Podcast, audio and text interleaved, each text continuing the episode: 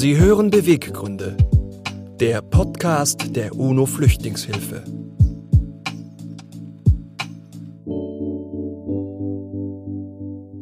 Herzlich willkommen. Wir freuen uns, dass Sie heute dabei sind bei Beweggründe, dem Podcast der UNO Flüchtlingshilfe. Ich bin Peter Runstroth-Bauer und Geschäftsführer der UNO Flüchtlingshilfe, dem deutschen Partner des Flüchtlingshilfswerks der Vereinten Nationen des UNHCR. Und ich bin Nora Abuon, Journalistin beim WDR und arbeite daneben als freie Moderatorin. Die UNO-Flüchtlingshilfe ist seit 40 Jahren in Deutschland aktiv. Gemeinsam mit unseren Unterstützerinnen und Unterstützern mobilisieren wir für die weltweiten lebensrettenden Einsätze des Flüchtlingshilfswerks der Vereinten Nationen.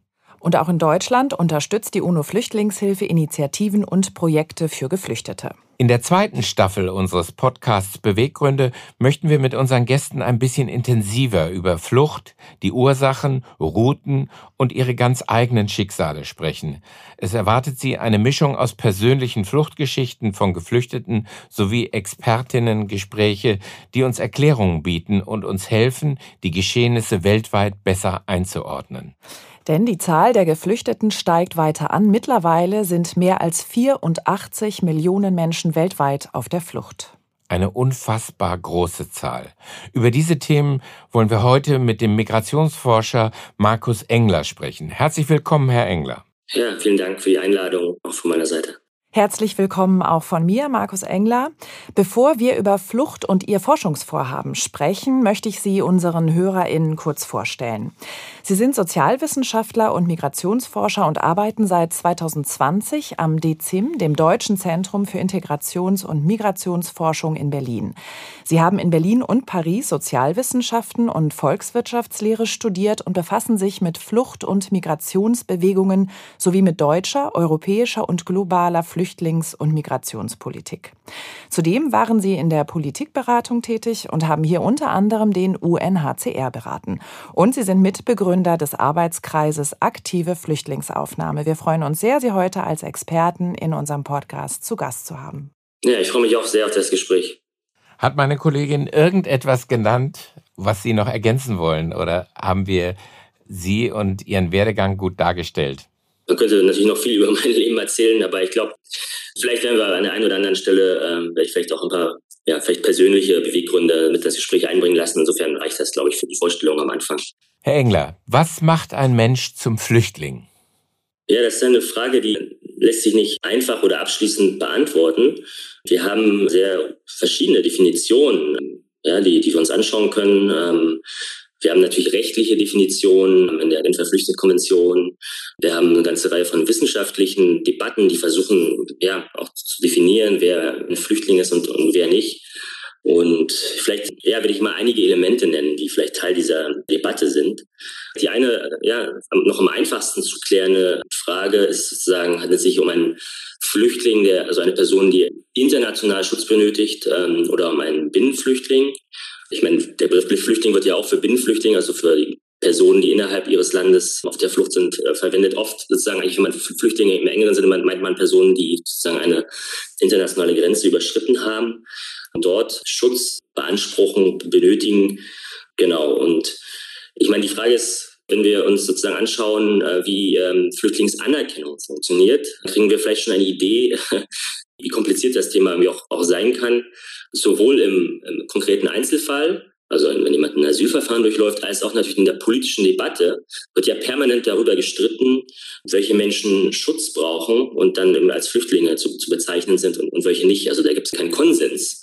Um das vielleicht mal im Einzelfall von einer Person ähm, deutlich zu machen, die einen Asylantrag stellt, die wird dann ihre Gründe vortragen. Und wenn wir jetzt mal uns Deutschland als Beispiel anschauen, würde eben das Bundesamt für Migration diesen Antrag prüfen und dann auf Basis von ähm, ja, rechtlichen Grundlagen und auch von Informationen, die das Bundesamt hat, eine Einschätzung der Person, der Glaubwürdigkeit, der Kohärenz, eben sagen, okay, diese Person braucht Schutz, wir sind ja, also wir kommen zu der Einschätzung sozusagen, dass es hier ein Schutzbedarf vorliegt oder eben auch nicht. Ja, es gibt ja auch in vielen Fällen Ablehnung. Warum ich das eben so betone, ist also, dass in einer ganzen Reihe von Fällen eben dann die betroffene Person klagen kann gegen diese Entscheidung und mitunter Verwaltungsgerichte zu einer anderen Einschätzung kommen, die eben, das hatten wir im Fall von Afghanen sehr häufig, eben die Einschätzung des Bundesamts für Migration korrigieren und sagen, nein, diese Person braucht doch Schutz. Und dann gibt es natürlich, also ohne jetzt in die rechtlichen Details, ich bin ja auch nicht Jurist, sondern Sozialwissenschaftler, zu sehr einzusteigen, gibt es natürlich eine ganze Abstufung von Schutzformen, Schutzstatus, die dann irgendwie zugewiesen werden können. Das kann man natürlich auch kritisch sehen, aber in der Regel wird dann irgendwie unterschieden zwischen ja, Menschen, die sozusagen allgemein nicht mehr in ihrem Herkunftsgebiet leben können, weil beispielsweise ein Bürgerkrieg dort ist. Und äh, Flüchtlinge im engeren Sinne in Deutschland werden dann häufig als Personen, die irgendwie nochmal individuell als Personen verfolgt sind, ähm, als solche betrachtet. Aber diese Unterscheidungen sind auch im konkreten Einzelfall sehr häufig kompliziert zu treffen. Aber Ausgangspunkt ist immer die Geschichte des Einzelnen, das, was er vorträgt, was er erlebt hat, was sie erlebt hat, um dann zu beurteilen, ob jemand Flüchtling ist oder nicht. In den meisten Fällen ist das so, sozusagen in so einem formalisierten Asylverfahren. Es gab auch Situationen, beispielsweise ähm, als sehr viele Flüchtlinge aus Syrien kamen, also ich glaube, das genaue Zeit erinnere ich mich nicht, aber sagen wir ungefähr 2013, 2014, da hat man ja diese Anhörung ausgesetzt und mehr oder weniger nun geprüft, kommt diese Person aus Syrien, stimmt die Identität. Also da hat man sozusagen pauschal mehr oder weniger einen Schutzstatus gegeben. Das, das gibt es also nicht nur jetzt in Deutschland, sondern das in bestimmten Situationen macht man das so, ohne dass man den Einzelfall genau prüft. Wenn sozusagen ja, offenkundig ist, dass die Situation im Herkunftsland so ist, dass sehr viele Menschen eben davor fliehen müssen. Es gibt ja auch die Debatte, also bin ich erst dann eigentlich ein Flüchtling, wenn ich anerkannt wurde von irgendeiner Behörde, ja, einer nationalen oder auch internationalen Behörde. Und da ist eigentlich, ich glaube, sogar im Recht sozusagen ist eigentlich klar, nee, ich brauche eigentlich, bin eigentlich nicht nur ein Flüchtling, wenn ich anerkannt werde, sondern ich bin einfach ein Flüchtling, wenn wirklich Gründe vorliegen, die ich fliehen musste, dann, dann bin ich eigentlich schon als Flüchtling zu bezeichnen, ohne dass das erst anerkannt werden muss von staatlicher oder anderer Seite. Aber wir werden ja vielleicht später auch noch sagen, über Gründe und Motive im Detail genauer sprechen. Ich würde aber ganz kurz noch nachhören, nachhaken. Die Einzelfallprüfung findet nicht immer statt, haben Sie gesagt, weil es schlicht unmöglich ist. Und äh, zweite Frage, ist das im Regelfall dann auch zum Nachteil des Geflüchteten, der Geflüchteten? Das ist eigentlich eher die Ausnahme, ja, sozusagen, dass man solche ähm, quasi pauschalen Entscheidungen ohne genaue Einzelfallprüfung macht. Das macht man manchmal, wenn man der Auffassung ist, dass es sehr, sehr offensichtlich ist, also dass es eigentlich überhaupt gar keinen, keinen Zweifel, keine zwei Meinungen geben kann, dass, dass eine Person, die aus Syrien kommt, in diesem Zeitraum eben, eben Schutz braucht. Und ein zweiter ähm, Aspekt damals, das in, in dem deutschen Kontext war natürlich auch, also das ist so eine Asylprüfung, individuelle Asylprüfung ist natürlich sehr ressourcenintensiv. Ja, da müssen ähm, sind mehrere Personen beteiligt, Übersetzer, sagen Anhörer, Entscheider, und das hat man dann noch gemacht, um, um einfach Ressourcen zu sparen. Aber letztlich, wenn solche Verfahren zum Einsatz kommen, ist das ja dann ja, sozusagen, macht man das, wenn, wenn eigentlich so gut wie jede Person, es sei denn, es gibt irgendwelche Auffälligkeiten, die Identität ist nicht klar oder was der Art, kommen die ja Schutz sozusagen. Also es ist nicht so, dass, dass man pauschal Schutz ablehnt. Ne? Es ist eher so, dass man, wenn, so, wenn so ein Verfahren ohne Einzelverfügung macht, dann bekommen die Menschen in der Regel Schutz. Insofern ist es nicht zum Nachteil. Okay. Es gibt aber noch viele andere wichtige Fachbegriffe, die wir vielleicht im Alltag nicht immer richtig benutzen. Vielleicht können wir da auch noch mal drauf schauen, welche Fachbegriffe muss man kennen? Vielleicht können Sie uns das noch mal erklären, die Unterscheidung. Ich denke da zum Beispiel an die Migrantinnen, Asylbewerber, Binnenvertriebene, der Begriff Fluchtbewegungen. Was muss man da noch unterscheiden? Ja, vielleicht können wir uns auf einige wenige Begriffe jetzt konzentrieren und vielleicht andere äh, im Gespräch irgendwie einfließen zu lassen, sonst äh, klingt das vielleicht so ein bisschen nach so einem Lehrbuch. Ja. Also vielleicht, gut, Asylbewerber kann man natürlich sehr leicht definieren. Ja, das sind eben Personen, die äh, haben einen Antrag gestellt, dass sozusagen sie um Asyl äh, nachsuchen und der Antrag wird geprüft von zuständigen Behörden und es gibt noch keine Entscheidung. Ja, das ist sozusagen diese Phase des Verfahrens, wenn das Verfahren noch, noch läuft. Und also nicht nur das Verfahren der ersten Instanz vom Bundesamt im, im, im deutschen Fall, sondern auch sozusagen die Klagemöglichkeiten durch Gerichte im Nachhinein. Das ist sozusagen diese Phase, in der man Asylwerber ist oder Asylbewerberin. Die Abgrenzung zwischen ja, Migranten und Flüchtlingen ist sehr kompliziert. In der politischen Diskussion haben wir häufig sozusagen so eine sehr holzschnellartige äh, Einteilung. Migration auf der einen Seite, Flüchtlinge auf der anderen Seite. Und man will natürlich, also je nach, nach politischer Couleur wird das unterschiedlich instrumentalisiert. Ja, in der Regel wird dann auch von Wirtschaftsmigranten gesprochen. Man will halt sagen, okay, das sind Menschen, die brauchen keinen Schutz, deswegen sind sie Migranten und nicht Flüchtlinge. Diese sehr, wie ich finde, einseitige politische Trennung Natürlich brauchen wir, wie ich auch vorhin vielleicht schon ein bisschen skizziert habe, wir brauchen natürlich äh, irgendein Verfahren, um festzustellen, wer braucht wirklich Schutz und wer nicht. Und ich habe ja auch versucht zu zeigen oder auszuführen, dass das in vielen Fällen nicht so einfach ist, äh, diese Trennung ja, durchzuführen. Aber Natürlich haben Flüchtlinge und Migranten vieles gemeinsam. Ja? Also ich meine, wenn wir sozusagen rein formal die Sache betrachten, sind Flüchtlinge natürlich auch Migranten. Sie haben, ähm, je nachdem, wie man das genau definieren will, gibt es auch wieder verschiedenste Definitionen. Aber letztlich Migranten manchmal auch Personen, die aus sehr unterschiedlichen Gründen eben nicht mehr in ihrem Herkunftsland leben. Darunter fallen ja auch Flüchtlinge und übrigens auch Asylbewerber. Es sind letztlich alles, wenn man das so formal betrachtet, internationale Migranten, weil sie eben ihr Herkunftsland verlassen haben. Aber in der Regel zielt eben diese Unterscheidung ähm, Migranten, Flüchtlinge sozusagen darauf ab, dass das eine eben freiwillig ist und das andere nicht freiwillig. Da kommen wir vielleicht auch später noch drauf. Und das ist auch eine viel zu einseitige Betrachtungsweise, weil also Motive sind immer komplex, gibt nie nur einen Grund für eine Person, in ein anderes Land zu gehen. Und auch das sozusagen, also wenn überhaupt man diese Unterscheidung treffen will zwischen freiwillig, nicht freiwillig, dann ist das auch eher ein Kontinuum, ja, sozusagen von ähm, Anteilen von Freiwilligkeit. Oft wird das sozusagen in der politischen Diskussion diese Unterscheidung benutzt, um bestimmten Gruppen halt Rechte vorzuenthalten und zu sagen, das sind ja nur Migranten, insofern können wir sie auch nicht gut behandeln. Und ich finde auch Personen, die vielleicht in einem Asylverfahren ja, am Ende den bescheinigt, ähm, gut, es gibt hier keinen ähm, besonderen Schutz nach den asylrechtlichen Regelungen, können das trotzdem in vielen Fällen Menschen sein, die aus sehr, sehr schwierigen Lebensumständen kommen, die letztlich auch Unterstützung brauchen und auf jeden Fall anständig behandelt werden müssen. Ja? Insofern vielleicht das zu der Unterscheidung von Flüchtlingen und Migranten.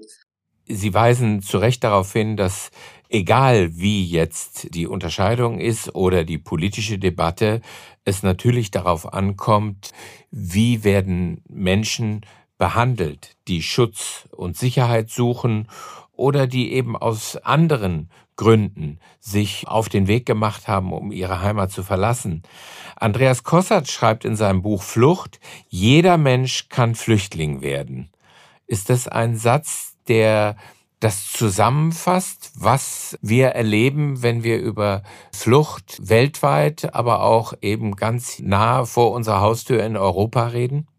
Ich weiß nicht, ob er das zusammenfasst, aber einerseits verwirkt sich das eine Botschaft, ja, zu sagen, also vielleicht ein Aufruf auch zur Empathie, zu sagen, äh, wenn wir über Flüchtlinge und Migranten reden, dann sind das immer so Kategorien und wir haben bestimmte Bilder dazu im Kopf, ja, vielleicht von Menschen, die auf Booten irgendwie zu uns kommen oder die sehr, die man ansieht, dass es ihnen irgendwie sehr schlecht geht. Wir assoziieren sie vielleicht mit Menschen aus Entwicklungsländern, aus sehr armen Weltregionen und haben dann vielleicht den Eindruck, okay, das, das sind eigentlich Menschen, die in ganz anderen Lebensumständen sind, als wir, als wir das vielleicht selbst sein könnten. Das kann dann oft eben auch zu Abwehrreaktionen führen, auch vielleicht bei einigen, die fühlen sich dann bedroht. Und klar, wenn man so eine ähm, Aussage trifft, jeder Mensch kann Flüchtling werden, ruft das ja auch dazu auf, sich letztlich in die Situation dieser Menschen hineinzuversetzen. Und das kann durchaus sehr schmerzhaft sein. Wir können natürlich in unsere eigene Geschichte schauen, ja, also vor ähm, so, Deutschland war auch, klar, wir wissen alle, wie die Geschichte Deutschlands gelaufen ist, aber es gab auch sozusagen umfassende Fluchtbewegungen von Deutschen. Jeder kennt vielleicht auch Familien in seiner Familie, sozusagen solche Geschichten. Das ist einige Jahrzehnte her und wir haben uns daran gewöhnt, dass in unserem Teil der Welt eben relative Sicherheit herrscht und wir ähm, damit nicht unmittelbar rechnen müssen. Zum Glück aber, ich glaube, wir sehen alle dieser Tage durch den, Einmarsch russischer Truppen in der Ukraine, die ja wirklich sehr das nicht weit weg ist von, von uns sozusagen, dass auch im 21. Jahrhundert ja die Stabilität der politischen Ordnung nicht für alle Zeit gegeben ist. Ja? Also das sieht man, also mir macht das persönlich wirklich Sorgen. Aber wir sehen auch in anderen europäischen Staaten, politische Entwicklungen, zum Beispiel, könnte man mal Ungarn nennen, aber auch andere Staaten, in denen letztlich grundlegende Prinzipien der Demokratie und auch sozusagen der Meinungsfreiheit und Menschenrechten eben nicht mehr verfolgt werden. Insofern gilt das, im Moment habe ich keine Zweifel, dass in Deutschland sozusagen die Demokratie zusammenbrechen könnte, aber es gibt äh, letztlich ja, Szenarien sozusagen einer Bedrohung, die auch, die auch uns betreffen könnten.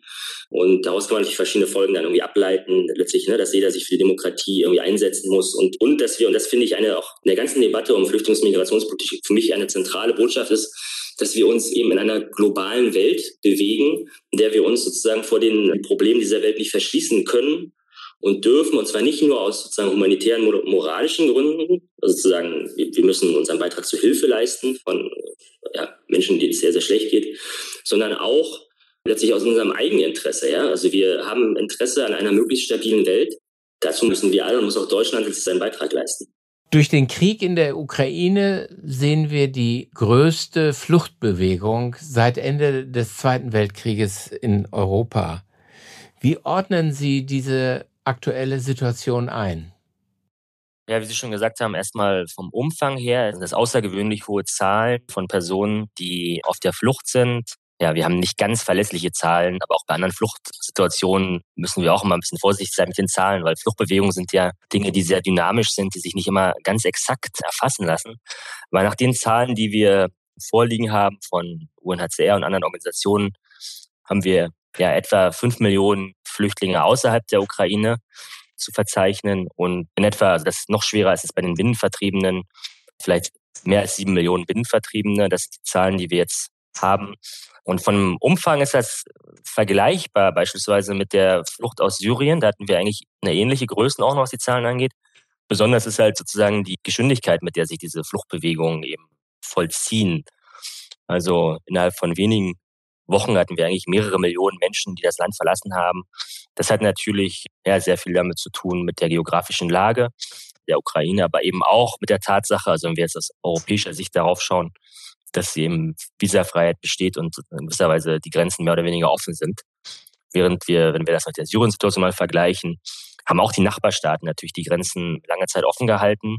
Die Flucht nach Europa hat sich dann erst sehr viel später vollzogen und auch nur zu einem sehr viel kleineren Anteil, also der Flucht insgesamt.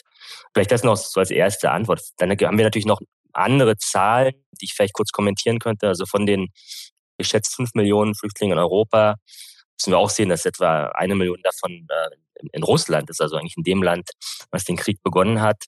Hier haben wir es teilweise, gibt es ja Berichte über sozusagen mehr oder weniger Zwangsevakuierung oder jedenfalls Menschen, die gar nicht nach Russland wollten, die aber vielleicht da das als einzigen Fluchtweg hatten, in sozusagen in einem, einer Situation, wo ihr Leben unmittelbar bedroht war. Da gibt es ja auch Berichte über Personen, die eben dann dort, die wieder weg wollen aus Russland, die versuchen das Land zu verlassen was nicht immer einfach ist. Die Verteilung ist natürlich auch eine interessante Frage. Wie verteilen sich die Geflüchteten dann auf die europäischen Staaten? Hier haben wir eben unterschiedliche Zahlen. Zunächst war es natürlich so, dass die ähm, allermeisten Menschen in den direkten Nachbarstaaten registriert waren. Polen, Rumänien und so weiter. Wenn wir jetzt auf die Zahlen heute schauen, dann sehen wir, dass natürlich viele Menschen dann weitergewandert sind und äh, sich das sozusagen ja mehr über Europa auch Richtung Deutschland verlagert hat, zum Teil auch andere westeuropäische Staaten da haben wir jetzt mehr Flüchtlinge als beispielsweise in, in, in Rumänien. Und vielleicht noch als letzte Zahl, die hier vielleicht eine Rolle spielt. Wir haben ja, also um auch die Dynamik dieses Fluchtgeschehens vielleicht mal zu beschreiben, wir haben acht Millionen registrierte Grenzüberquerungen aus der Ukraine Richtung Europa. Und in der gleichen Zeit haben wir knapp drei Millionen Grenzüberquerungen genau in die andere Richtung. Das ist ja vielleicht für viele Zuhörerinnen manchmal auch schwer zu verstehen. Das haben wir ja nicht nur in der Ukraine-Situation, aber hier, hier jetzt vielleicht noch in besonderem Maße. Ja, dass Menschen vielleicht zurückkehren, aber nicht endgültig sozusagen erstmal gucken, wie die Situation ist. Und von diesen acht Millionen, beziehungsweise drei Millionen die andere Richtung, knapp drei Millionen sind das auch nicht Personen. Ne? Da werden viele Menschen dabei sein, die sehr häufig diese Grenze überqueren. Die, ich habe sogar gelesen von Menschen, die quasi in Polen dann leben und oder auch in, in, in Rumänien oder auch äh, in Moldau und quasi zur Arbeit pendeln, ja, in die Ukraine, aber sozusagen dann am Ende des Tages oder Ende der Woche wieder zurückkommen in den Grenzregionen. Also auch das müssen wir im Blick behalten. Was würden Sie denn sagen, wie unterscheiden sich die Fluchtbewegungen einmal die Fluchtbewegungen jetzt im Rahmen dieser Auseinandersetzungen in der Ukraine von Fluchtbewegungen etwa im Jugoslawienkrieg seinerzeit? Das eine sind ja immer die Fluchtbewegungen selbst und das andere sind dann die politischen Reaktionen, die eine maßgebliche Rolle spielen.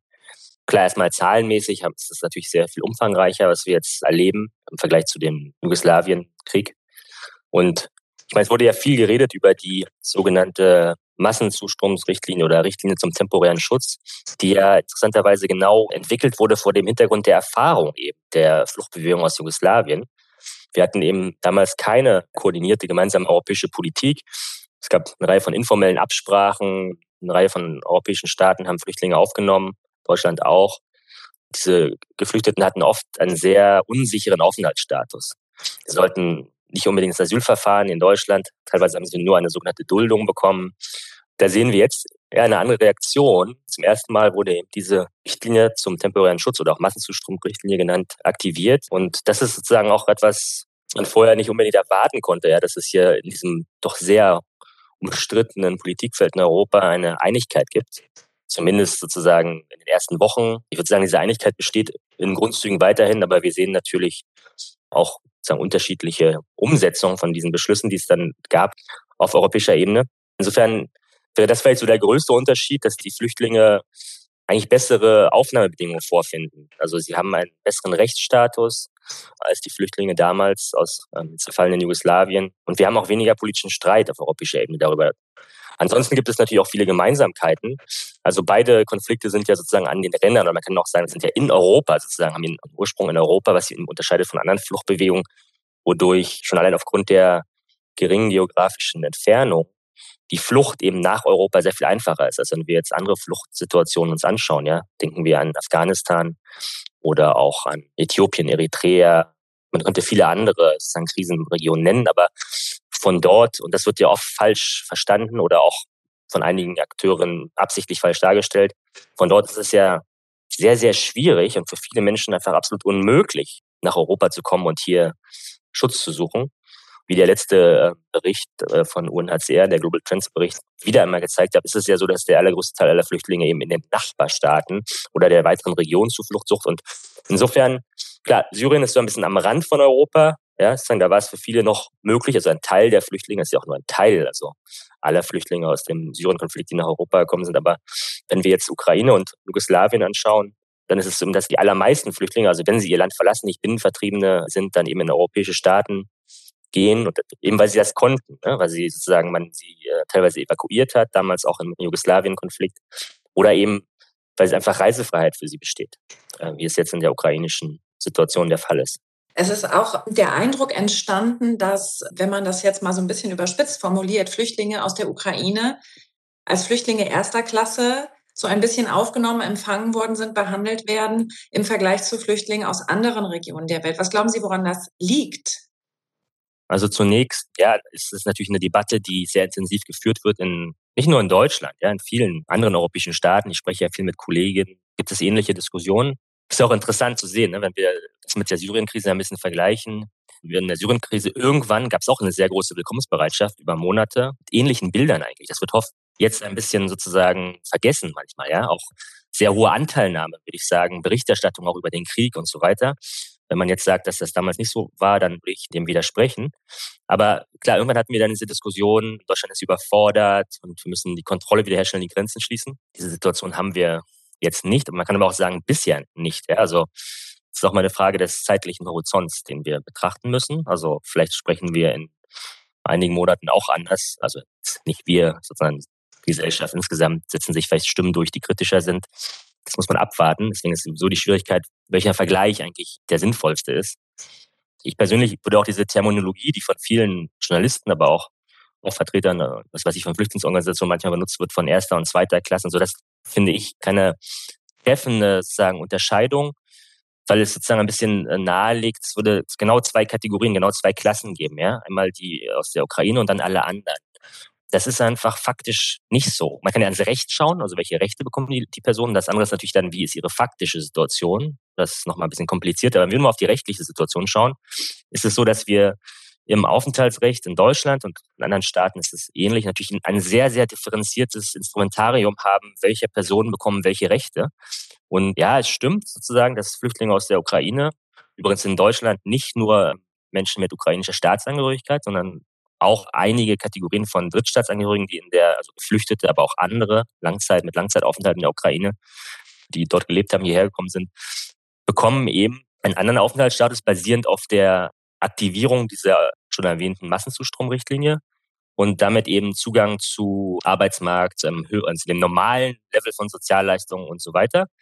Viele andere Flüchtlinge bekommen das nicht, aber einige andere eben schon. Wenn wir zum Beispiel über Flüchtlinge, die über Resettlement-Programme denken, humanitäre Aufnahmeprogramme. Ja, das sind ja auch Flüchtlinge aus allen möglichen Weltregionen. Mehrere Zehntausend Syrerinnen sind beispielsweise über solche Programme gekommen. Die haben sich dann eigentlich genau in der gleichen, oder nicht genau, aber in einer sehr ähnlichen gleichen Lage gefunden wie jetzt die Leute aus der Ukraine jetzt. Oder auch syrische Flüchtlinge 2015 anschauen, da gab es teilweise auch keine Anhörung. Sie haben ziemlich schnell Flüchtlingsstatus bekommen, nach wenigen Wochen Zugang zu allen möglichen Integrationsleistungen. Die haben sich dann eigentlich de facto in einer recht ähnlichen Rechtslage gefunden wie Menschen aus der Ukraine jetzt. Ja, insofern das vorweg gesagt, das Bild ist sozusagen viel komplizierter. Natürlich kann ich sehr gut verstehen, die Frustration und auch die Kritik zu Recht von Menschen, sagen wir aus Afghanistan, die seit längerer Zeit hier sind, die von der früheren Bundesregierung sozusagen eigentlich so eingestuft wurden, dass sie eigentlich keine Bleibeperspektive haben, deswegen keinen Zugang zu Sprachkursen, Arbeitsmarkt, eigentlich zurückkehren sollten. Versteht man natürlich sehr gut, dass die sich jetzt ungerecht behandelt fühlen.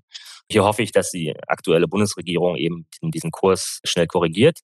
Genau, das als erste Antwort. Also das Bild ist sehr viel komplexer. Es sind nicht die Ukraine auf der anderen Seite und alle anderen auf sozusagen in der zweiten Klasse. Ansonsten gibt es schon auch Umfragen, die ein bisschen zeigen, nicht nur in Deutschland, sondern in anderen europäischen Staaten, dass die Menschen sozusagen eine bisschen größere Aufnahmebereitschaft haben, was ukrainische Flüchtlinge angeht im Vergleich zu anderen Flüchtlingen. Aber auch hier müssten wir dann sozusagen, Sie haben ja auch nach den Gründen gefragt, ich glaube, hier ist noch sehr viel weitere Forschung nötig. Ich persönlich glaube, dass es am Ende eine ganze Reihe von Faktoren sein werden, die irgendwie zusammenwirken. Häufig hört man sozusagen als einzige Erklärung, dass es sozusagen an Rassismus liegen könnte. Ich bin natürlich fest davon überzeugt, ja, also das zeigen zahlreiche Studien auch aus meinem eigenen Institut, vom Dezim-Institut, dass wir natürlich mit strukturellem Rassismus in Deutschland, anderen europäischen Staaten jeden Tag zu tun haben. Insofern ist es auch zu erwarten, dass auch in dieser Fluchtsituation das eine Rolle spielt. Aber es gibt eben andere Faktoren, die hinzukommen, die ich jetzt nur mal kurz nenne, aber wo ich sagen, wir müssen weit weitere Forschung haben, um das vielleicht genauer zu analysieren. Ich meine, das eine ist, wir haben es mit einer Fluchtsituation zu tun, wo die Menschen eigentlich keine andere Option haben.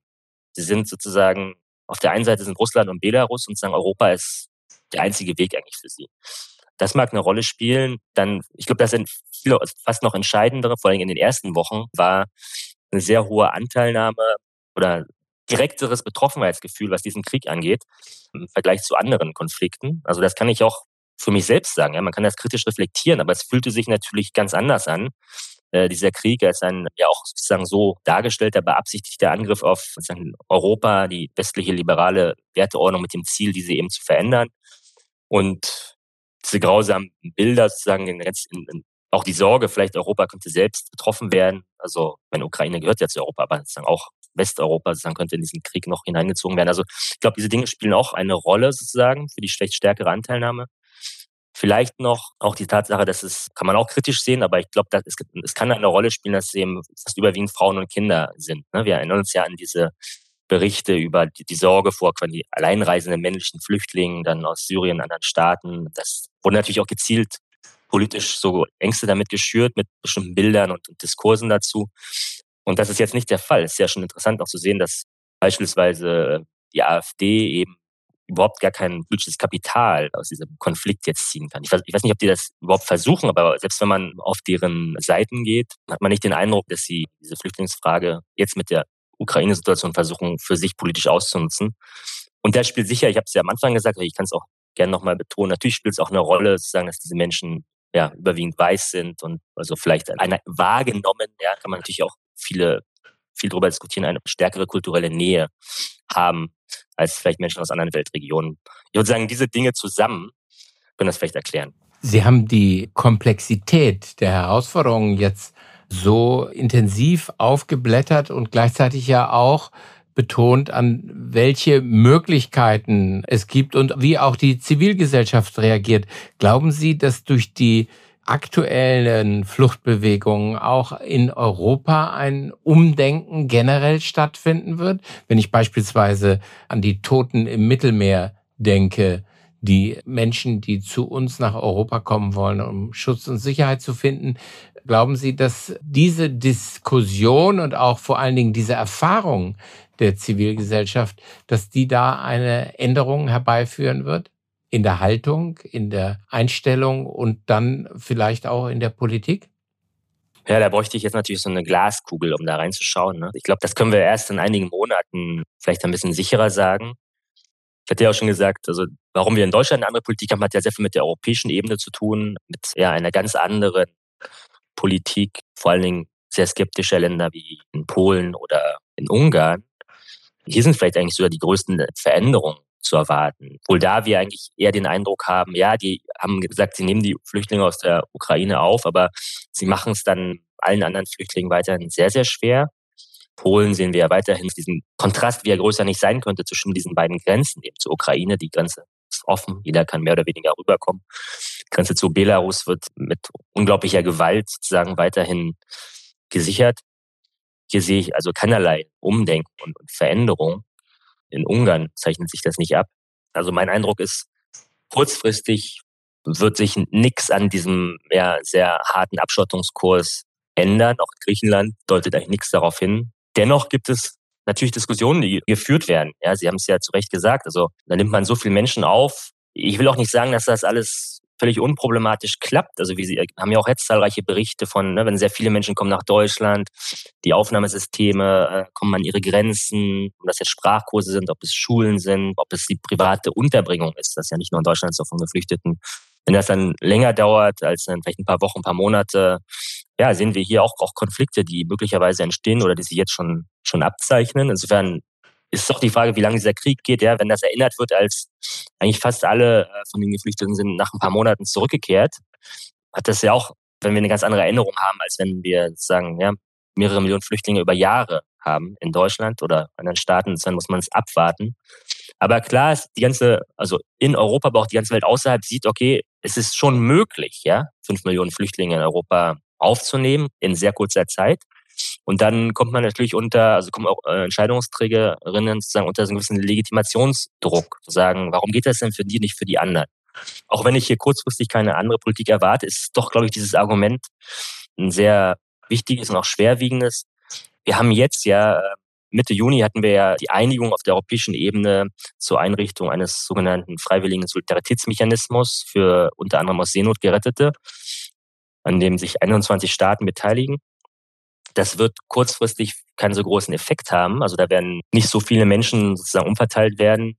Aber in der Debatte darum habe ich, erinnere ich mich unter anderem von dem luxemburgischen, ich glaube, Außenminister, der genau das gesagt hat. Er hat gesagt, wir, wir können hier nicht scheitern, ja. Also wir können jetzt der Welt nicht erklären, dass wir fünf Millionen Flüchtlinge aus der Ukraine aufnehmen, aber keine 10.000 irgendwie aus Afghanistan. Also insofern gibt es schon diesen großen Legitimationsdruck der in den politischen Aushandlungsprozessen über die Aufnahme von Flüchtlingen, die von sehr vielen Faktoren abhängen, sicher äh, ein Gewicht haben wird. Und auch von, glaube ich, immer wieder sagen, wenn die Leute daran erinnert werden, dass das geht. Ob das am Ende und wie schnell das am Ende zu Veränderungen führt, sozusagen, das mag, glaube ich, niemand vorhersagen. Aber vielleicht noch einen letzten Punkt dazu, einen letzten Gedanken dazu. Ich meine, die Aktivierung dieser Massenzugstromrichtlinie ist natürlich auch äh, so ein historischer Präzedenzfall ja schon vorhin gesagt, es wurde sozusagen verabschiedet von dem Hintergrund der Jugoslawienkriege, ist nie angewandt worden, auch nicht in der Syrienkrise, nicht angewandt worden, weil viele Staaten das nicht wollten. Es gab natürlich dann bisher nur sozusagen theoretische Überlegungen, wie das sich auswirken würde. Und jetzt können wir es halt beobachten in einer sozusagen sehr, sehr großen Fluchtsituation und allein das wird auch Spuren hinterlassen, ja, in der Fluchtbewegung in der Zukunft. Also auch die Frage, wir hatten ja viele Verteilungsdiskussionen in Europa, das ist ja mehr oder weniger gescheitert. Und jetzt geben wir eben Geflüchteten aus der Ukraine mehr oder weniger Freizügigkeit. Ja? Sie können hingehen, wo sie wollen. Auch das ist ein absoluter Präzedenzfall, ja? ein großer Bruch mit dem bisherigen Dublin-System letztlich, das ja auch reformiert werden soll. Insofern werden wir da, glaube ich, noch viele interessante Erkenntnisse haben. Erstens, wie das genau abläuft, aber ja, möglicherweise auch als äh, positiv sozusagen gewendet sehen dann eine Reihe von vielleicht skeptischen Akteuren, okay, es ist ja alles gar nicht so dramatisch, wie wir eigentlich dachten.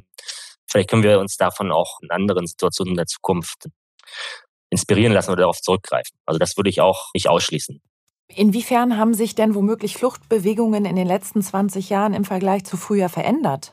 Das ist auch eine sehr, sehr schwierige Frage. Ich meine, welche Fluchtbewegung meinen wir? Ne? Also wir sehen eine Zunahme der Zahlen. das hatten Sie, glaube ich, auch schon erwähnt. Also wir haben mehr Flüchtlinge, ähm, sozusagen in absoluten Zahlen. Die Zahlen haben sich fast verdoppelt in den letzten zehn Jahren. Was wir eben sehen, ist, dass Rückkehr sozusagen immer schwieriger wird. Also dass Menschen immer länger Flüchtlinge sind. Wir haben ja oft so ein Verständnis von Flucht, auch von Migration, sozusagen, als wäre das so eine einmalige, kurzfristige ähm, Sache. Aber ein großer Teil aller Flüchtlinge weltweit lebt in sogenannten Langzeitfluchtsituationen über 10, 20, teilweise 30 Jahre, zum Teil in Flüchtlingslagern, zum Teil in anderen Kontexten. Und das ist, glaube ich, eine der sozusagen Entwicklungen der letzten 10, 20 Jahre, dass eben viele Konflikte, wir können vielleicht an Afghanistan äh, denken, auch an, an Syrien, aber auch andere Konflikte, dass sie sehr, sehr lange dauern und nur sehr wenige Menschen irgendwie zurückkehren können. Das ist sicher eine Entwicklung, die ich vielleicht hervorheben würde. Dann haben wir ähm, eine weitere, vielleicht neuartige Entwicklung ist, dass wir mehr Menschen sehen, die versuchen, auf sehr gefährlichen Routen nach Europa zu gelangen, um ja, hier Schutz zu suchen. Das heißt, Europa hat sich in den letzten 20 Jahren, nicht nur Europa, auch andere westliche Staaten haben das getan, aber Europa hat sich zunehmend äh, sozusagen abgeschottet. Können wir vielleicht im Detail noch drüber sprechen. Das heißt, die Flucht nach Europa ist also schwieriger möglich, ist gefährlicher geworden, die Kosten sind höher. Das ist sicher eine Entwicklung, die sich kontinuierlich irgendwie fortsetzt. Ja, es ist nicht so, dass es unmöglich ist, aber ich meine, die europäischen Staaten haben sehr viel investiert an ähm, Grenzschutz, sozusagen physischen Grenzschutz, aber auch an Kooperationen mit Nachbarstaaten, Nachbarregionen in verschiedensten Formen. Und wenn wir jetzt nochmal auf die, vielleicht die letzten fünf Jahre schauen, das ist so ein bisschen letztlich eine tragische Entwicklung. Ja, Europa hat diese für europäische Verhältnisse relativ hohe Zahl von Flüchtlingen äh, gehabt im Jahr 2015, 2016. Ja, Im Weltmaßstab, im weltweiten Vergleich ist das gar nicht so besonders viel, also an, an die Zahl der Menschen, die uns zugekommen sind, aber für europäische Verhältnisse war das sozusagen viel, wurde so wahrgenommen. Und letztlich als eine, man soll fast schon tragische Folge aus Sicht des Flüchtlingsschutzes daraus haben viele Staaten ihre Politik nochmal verschärft. Und das, was wir jetzt wirklich auch in den letzten Jahren sehen, an letztlich akzeptablen Politiken und Praktiken. Also sind natürlich nicht akzeptabel äh, aus meiner Sicht und sie sind ähm, völkerrechtlich nicht in Ordnung, aber sagen, sie werden von Bevölkerung äh, akzeptiert und von Regierungen wie beispielsweise der griechischen umgesetzt. Hier sehen wir nochmal eine neue Qualität von Abschottung. Wir haben ja fast wöchentlich oder monatlich Berichte über, einerseits kann man sagen, Verletzungen des europäischen Rechts an den Außengrenzen, aber man kann es auch mit, einer, mit anderen Worten als einfach sehr brutale, menschenrechtsverachtende Praktiken sehen. Und das ist sozusagen jetzt, ne, wir sprechen jetzt über einen europäischen Kontext, aber könnten auch über Australien und USA sprechen. Das ist auch wirklich eine neue Entwicklung, dass es so massiv ist und äh, das hätte man sich vor vielleicht fünf oder zehn Jahren noch nicht vorstellen können, wie äh, europäische Grenzschützer hier vorgehen. Bleiben wir ruhig in Europa. Sie haben ja schon angesprochen, die Bilder, die man sieht, Boote mit Menschen, überfüllte Boote mit Menschen und tatsächlich ist das Mittelmeer ja die tödlichste Grenze dieses Kontinents. Hat sich da etwas verändert? in den Flüchtlingsrouten nehmen die Menschen, sagen Sie ja auch, gefährliche Routen jetzt zunehmend in Kauf, weil eben sich Länder in Europa oder die Europäische Union in ihren Außengrenzen eben deutlich verändert hat und sie zurückweist. Naja, also Menschen nehmen diese gefährlichen Wege auf sich, weil sie keine anderen Möglichkeiten haben. Ich meine, das ist ja nachvollziehbar. Es ist auch nicht so, dass die Personen, die dort in die Boote steigen, in, sagen wir, Libyen, Tunesien, auch teilweise aus Ägypten, auch aus Marokko natürlich und dem, in Richtung Kanaren, aus anderen afrikanischen Staaten, die Menschen haben sozusagen Kenntnisse davon, dass sie ihr Leben möglicherweise äh, verlieren werden. Ja, die wissen genau, sagen, dass dieses Risiko besteht. Ich meine, in unserer Forschung, ja, ich meine, ich selbst habe Interviews geführt, aber man kann das auch in zahlreichen Berichten oder Artikeln nachlesen. Da hört man eben so plötzlich Statements, Erzählungen wie, ja, ich habe nichts zu verlieren, mein Leben ist in Gefahr, ich werde verfolgt, ich habe nur diese Möglichkeit, so nach Europa zu kommen. Oder natürlich wissen wir, dass es auch andere Motive gibt. Also Menschen sitzen auch in diesen Booten einfach, weil sie sich mit wirtschaftlicher Perspektivlosigkeit konfrontiert sehen und einfach überhaupt keinen Glauben mehr daran haben, dass sich ihre Lebenssituation jemals äh, zu ihren Lebzeiten verbessern wird. Aber das hat natürlich ganz klar zu tun mit veränderten Politiken ähm, auf europäischer Seite. Und wenn man mit Personen ja, wenn man in Nordafrika spricht, ähm, die vielleicht schon ein bisschen älter sind, die sagen, naja, vor bis in die 80er Jahre, das wissen viele Menschen eigentlich nicht mehr heute, bis in die 80er Jahre konnte man, wenn man Marokkaner der Tunesier war, ohne Visum sozusagen einfach nach Europa kommen, um entweder hier zu arbeiten oder zu Besuch, ja, zu touristischen Zwecken. Und das ist sozusagen jetzt sehr, sehr restriktiv wird das gehandhabt. Das ist für viele Menschen eigentlich unmöglich, ein Visum zu halten, abgesehen davon, dass viele Menschen ja nicht mal einen Pass haben, ne, wenn sie irgendwo geflohen sind. Und insofern hat das schon sehr viel mit einer veränderten europäischen Politik zu tun. Wir haben natürlich in jeder Regierungserklärung, in jedem politischen Dokument der Europäischen Kommission steht drin, dass äh, legale und sichere Wege nach Europa für unterschiedliche Gruppen, also sowohl schutzbedürftige Menschen als auch äh, Menschen, die vielleicht ähm, hier arbeiten wollen, dass die ausgebaut werden müssen. Das fordern natürlich NGOs seit langem, das sagen Wissenschaftlerinnen seit langem, aber es wird einfach nicht getan oder nicht zu einem Ausmaß, das notwendig wäre. Wenn wir mal auf die Transitländer schauen, wo liegen denn da die größten Herausforderungen? Mit Transitländern, also man Sie jetzt sagen Staaten, in denen Türkei zum Beispiel, Libyen, da gibt es ja einige. Letztlich, wenn wir über die Türkei sprechen, ist das ja nicht nur ein Transitland, sondern die Türkei ist ja also ein das wichtigste Aufnahmeland erstmal von Flüchtlingen. Also gibt ja verschiedene Schätzungen, aber nach türkischen Angaben leben vier Millionen Flüchtlinge in der Türkei. Sagen, dass in keinem Land der Welt leben mehr Flüchtlinge. Und zwar ist die Türkei vor allen Dingen ein Aufnahmestaat. Aus europäischer Perspektive dann auch ein Transitland. In der Vergangenheit natürlich, aber auch jetzt kommen natürlich noch Menschen aus der Türkei. Und die Türkei ist gleichzeitig auch ein Herkunftsstaat. Ja, wir, wir haben eine ganze Reihe von Asylsuchenden aus der Türkei, die sich eben in der Türkei nicht mehr sicher fühlen.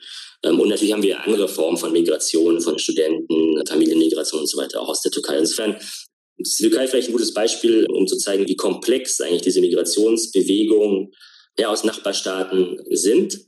Ich meine, die größten Herausforderungen, ja, die Frage ist dann noch, auch für wen. Also wenn wir jetzt mal für einen Moment bei der Türkei bleiben, sie ist ein nicht sehr sonderlich demokratisches äh, Land. Ja, wir haben intensive politische Konflikte und eben diese hohe Zahl von Flüchtlingen, jetzt mittlerweile auch noch sehr hohe ökonomische Probleme mit der Inflation. Die Türkei hat zu Recht immer, äh, aus, immer wieder darauf hingewiesen, sozusagen, dass sie eigentlich mehr Unterstützung braucht zur Versorgung der Flüchtlinge. Klar, das äh, sind natürlich dann erstmal Fragen von humanitärer Unterstützung. Menschen brauchen was zu essen, sie brauchen ein Dach über dem Kopf, sie brauchen medizinische Versorgung, sie brauchen auch Zugang zu Bildung. Das alles auch zur Arbeit. Ich meine, das alles sozusagen will nicht sagen, dass es reibungslos funktioniert, aber es, es funktioniert relativ gut in der Türkei im Vergleich zu anderen Weltregionen. Aber wir sehen eben, dass es dann immer auch eine politische Frage ist. Ja, wir haben zunehmend eben Konflikte zwischen der türkischen Bevölkerung und Flüchtlingen aus Syrien, Afghanistan und auch eine politische Debatte, in der ähm, auch Oppositionsparteien versuchen, das, das Thema eben der Flüchtlinge zu instrumentalisieren, zu fordern, dass eigentlich alle Flüchtlinge ähm, zurückkehren sollten, äh, eigentlich ähnlich wie in anderen, auch in westlichen Staaten, ja, sagen, wo wir politische Diskurse haben von rechten, extrem rechten Parteien, die letztlich Flüchtlinge für alle Probleme verantwortlich machen, dann sehen wir das dort genauso. Ja, insofern würde ich sagen, aus Sicht der Flüchtlinge in der Türkei ist es auch so, dass sie jetzt schon, also wenn wir jetzt von den syrischen Flüchtlingen reden, äh, die noch einen besseren Status haben als, als andere, ist es so, dass sie mittlerweile sich dort eingerichtet haben, ja, und ähm, viel eine Rückkehr nach Syrien gar nicht mehr realistisch erscheint. Aber dass sozusagen diese langfristigen Integrationsprozesse natürlich auch alles andere als einfach sind, Konflikten belastet sind zum Teil. Und natürlich ähm, im Fall der Türkei, aber auch anderer, letztlich, also man kann von Transitstaaten sprechen, kann auch von Erstaufnahmestaaten sprechen, sind ja oft Staaten in der Region, über die wir sprechen. Wenn wir jetzt zum Beispiel die Afghanistan-Krise anschauen, ja, sind das ja vielleicht Pakistan, der Iran, die Staaten, in denen Millionen afghanischer Flüchtlinge seit Jahren leben, während wir in Europa über äh, vielleicht einige Tausend oder Zehntausend sagen uns schon große Sorgen machen. Da kann man sagen, diese Staaten müssen einfach sehr viel stärker unterstützt werden. Wir wissen ja, dass das sozusagen globale Flüchtlingsregime, wenn wir es mal so nennen wollen, einfach strukturell unterfinanziert ist. Ähm, ein Beispiel, das Sie ja, glaube ich, selber genannt haben in der Einleitung, ist das Budget von UNHCR ähm, das jedes Jahr nur zur Hälfte sozusagen gedeckt wird von den Staaten. Da muss einfach nachgebessert werden. Ja, man denkt, das sind vielleicht so abstrakte Zahlen, aber wenn man sich es dann konkret vorstellt, ja, würde es sozusagen einen sehr großen Unterschied machen, wenn wir vielleicht die doppelte Geldsumme zur Verfügung hätten.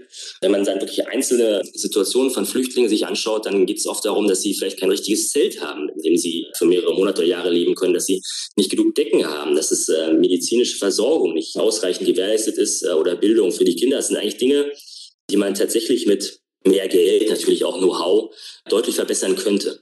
Sie haben jetzt die Herausforderungen für die Länder und Gesellschaften, auch die Aufnahmegesellschaften beschrieben. Ich glaube, da haben Sie ein ganz wichtiges Stichwort genannt, dass eben man nicht erwarten kann, dass die Gesellschaften, die selbst wirtschaftliche Probleme haben, das alles alleine stemmen, sondern dass man sie dabei unterstützen muss. Sie haben sich jetzt in Ihren verschiedenen beruflichen Stationen sehr intensiv mit diesen Fragen auseinandergesetzt und mich würde eigentlich interessieren, was war Ihre Motivation für genau dieses Forschungsfeld? Warum ist es für Sie so relevant?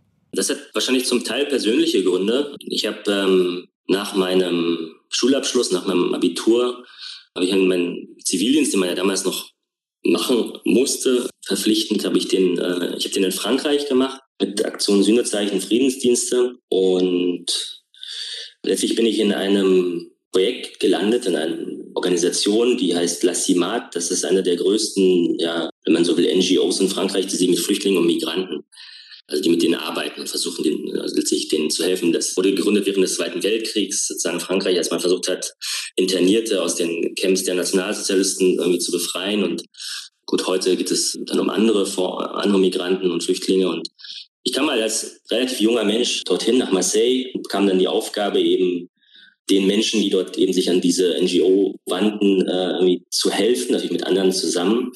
Und letztlich habe ich mich nach relativ kurzer Zeit jeden Tag in so einer Beratungsstation wiedergefunden und habe jeden Tag Menschen aus ähm, sehr vielen Ländern der Welt getroffen, die natürlich alle letztlich Asyl beantragt haben und Schutz in Frankreich gesucht haben. Das waren viele Menschen aus Nordafrika, aus Algerien, da gab es damals einen äh, intensiven Bürgerkrieg, aber auch aus ähm, anderen Kriegsregionen, aus dem Irak, aus Sierra Leone, aus Ruanda. Und ähm, das waren sehr oft sehr grausame Geschichten, die diese Menschen erlebt hatten. Das war sozusagen das eine, einfach nur zu hören, zu sehen, also welche Dinge einfach in der Welt passieren welche, welchen Schutz sozusagen Menschen irgendwie auch brauchen. Und auch selbst meine eigene sehr privilegierte Rolle habe ich dann natürlich reflektiert. Ich meine, ich bin selber auch oft zur gleichen Zeit in dieser Stadt Marseille angekommen, hatte aber halt den richtigen Pass, ja, und mir drohte sozusagen keine, keine Gefahr, auch wenn ich damals sehr wenig Geld hatte, sozusagen musste ich mir keinerlei Sorgen machen um meine Existenz. Und diese Menschen hatten nicht nur sozusagen grauenvolle Dinge erlebt, es war auch so, dass äh, damals die französische äh, Asylpraxis sehr, sehr restriktiv war. Kaum jemand von diesen Menschen, obwohl sie sozusagen fürchterliche Dinge erlebt haben, hat damals irgendwie einen positiven Asylbescheid bekommen in Frankreich. Es hat jahrelang gedauert, bis diese Entscheidungen getroffen wurden. Und in der Zwischenzeit hatten diese Menschen eben nicht nur mit der Ungewissheit zu kämpfen, sondern auch die Aufnahmeinfrastruktur war vollkommen äh, dysfunktional. Ja? Also da gab es Menschen, die sonst wo untergebracht waren. Und es gab keine Betreuung, keine Übersetzung. Und genau, das war sozusagen für mich der Ausgangspunkt meiner Beschäftigung mit diesem Thema, letztlich diese, ja, letztlich diese doppelte Perspektive einerseits zu sehen, welche grausamen Erfahrungen Menschen täglich machen in unserer Welt und zu sehen, wie wenig wir eigentlich bereit sind, ihnen irgendwie zu helfen. Und meine, damals wusste ich natürlich noch nicht, dass ich dann das beruflich, das ist ein großer Teil meiner beruflichen Arbeit ausmachen wird, aber das war der Ausgangspunkt. Und ich glaube, diese konkreten Begegnungen. Also ich habe wirklich jeden Tag viele Menschen getroffen über, über einen Zeitraum von fast zwei Jahren. Das ist für mich nach wie vor eine sehr prägende Erfahrung. Klar, einerseits, ne, ich bin Wissenschaftler, das heißt, ich versuche Zusammenhänge zu verstehen, zu analysieren, zu beschreiben, Texten aufzuschreiben. Aber ich finde, ein großer Teil, also für mich persönlich, so sehe ich meine Rolle, ist eben auch in der politischen, gesellschaftlichen Diskussion meinen Beitrag zu leisten, zu also einerseits einer Versachlichung, weil wir mit sehr viel Fehlinformationen äh, ständig konfrontiert sind. Also einfach teilweise Leute wissen es nicht, aber es gibt Ängste, aber es gibt natürlich auch eine ganze Reihe von Akteuren, die absichtlich Fehlinformationen sozusagen streuen. Und ja, auf der anderen Seite auch mitzudenken, also welche politischen, welche Lösungen es geben könnte. Ja, also nicht nur sozusagen zu kritisieren und zu beschreiben, sondern auch zu sagen, okay, es könnte auch anders organisiert werden und es wäre vielleicht auch gar nicht so unmöglich, wie das einigen scheint. Sie haben vorhin einen ganz wichtigen Satz gesagt, den man sich, glaube ich, auch immer wieder vergegenwärtigen muss. Ich hatte den richtigen Pass, beziehungsweise ich habe eben das Glück, in dieser Welt, in einem Land geboren zu sein und aufwachsen zu dürfen, leben zu dürfen, in dem ich eben Freiheit genießen kann und alles das tun kann, ne, mein Leben selber bestimmen kann und in Frieden leben kann. Ich habe eingangs gesagt, dass Sie seit 2020 am Deutschen Zentrum für Integrations- und Migrationsforschung tätig sind. Woran forschen Sie denn ganz konkret aktuell? Ich arbeite dort in der Abteilung Migration. Es gibt andere Abteilungen, die sich stärker sozusagen mit Fragen beschäftigen, was passiert in Deutschland, Menschen, die sind frank von Rassismus. Unsere Abteilung hat den Fokus eher sozusagen auf Dinge, die außerhalb Deutschlands passieren. Wir haben eine ganze Reihe von Forschungsprojekten zu Fragen von Seenotrettung, zu Fragen von Flüchtlingscamps. Fragen von Beteiligung von Flüchtlingen an Entscheidungsprozessen in schwierigen Kontexten. Und so in einigen dieser Projekte bin ich sozusagen auch beteiligt. Mein Hauptprojekt im Moment befasst sich mit der Frage, wie also europäische Migrations- und Flüchtlingspolitik, ne, wir haben das ja schon besprochen, dass es Abschätzungstendenzen gibt, dass es ähm, Externalisierung gibt, Rechtsbrüche, die Erwartung, andere Staaten sollen sich um Flüchtlinge und Migranten kümmern. Also das wird vielfach kritisiert und beschrieben und ich versuche in dem Projekt zu verstehen, wie das eben in anderen ausgewählten Staaten wahrgenommen wird. Also ich untersuche dort insbesondere ähm, auch mit einer Kollegin zusammen die Situation in Tunesien und in der Türkei. Und wir versuchen eben besser zu verstehen, wie unterschiedliche Akteure dort, also so Staaten, aber auch ne, Vertreter von anderen politischen Parteien, vielleicht von zivilgesellschaftlichen Akteuren, wie die die europäische Politik wahrnehmen und welche Schlussfolgerungen sie dann eben auch für ihr eigenes Handeln daraus ableiten. Wir haben ja oft in den medialen politischen Debatten sehr verkürzte Darstellungen. Dann heißt es schnell, Europa wird erpresst von ähm, ja, also zugegeben schwierigen Regierungen wie in der Fall der Türkei oder auch im Fall von Belarus. Aber es geht ja letztlich darum zu verstehen, also wie die europäische Politik, die ich ja als sehr harte Abschätzungspolitik überwiegend äh, wahrnehme. Richtig ist natürlich, dass Europa auch viel humanitäre Hilfe finanziert und auch Menschen ähm, nach Europa weiterhin kommen können über unterschiedliche Wege. Die Hauptentwicklung der letzten vielleicht 15, 20 Jahre ist eine Uneinigkeit Europas im inneren Streit zwischen den Staaten und eine massive Verstärkung der Abgrenzung nach außen. Meine Vermutung ist, dass das keine nachhaltige Politik sein kann. Das will ich halt verstehen und auch plötzlich zeigen aus dem Blick eben anderer, also Akteure in anderen Staaten. Und daraus entwickeln sich dann möglicherweise Lösungsvorschläge. Ist das eines der Ziele des Arbeitskreises aktive Flüchtlingsaufnahme? Worum geht es Ihnen?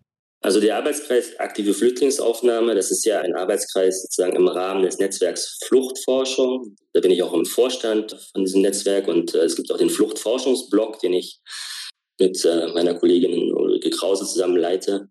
Das steht ein bisschen ja, neben meiner Arbeit am DIZUM-Institut. Da geht es um letztlich die Idee des Netzwerks ist Vernetzung äh, von Forschern, Wissenschaftlerinnen, auch mit zivilgesellschaftlichen Akteuren im Allgemeinen. Und in dem Arbeitskreis aktive Flüchtlingsaufnahme geht es darum, das zu verstehen, äh, welche Politiken es gibt, die eben die sichere Flucht nach Europa, aber auch an andere Staaten sozusagen ermöglichen. Ja, alle kennen ja oder viele kennen ja vielleicht sogenannte Resettlement-Programme, also Programme der Neuansiedlung von besonders schutzbedürftigen Menschen.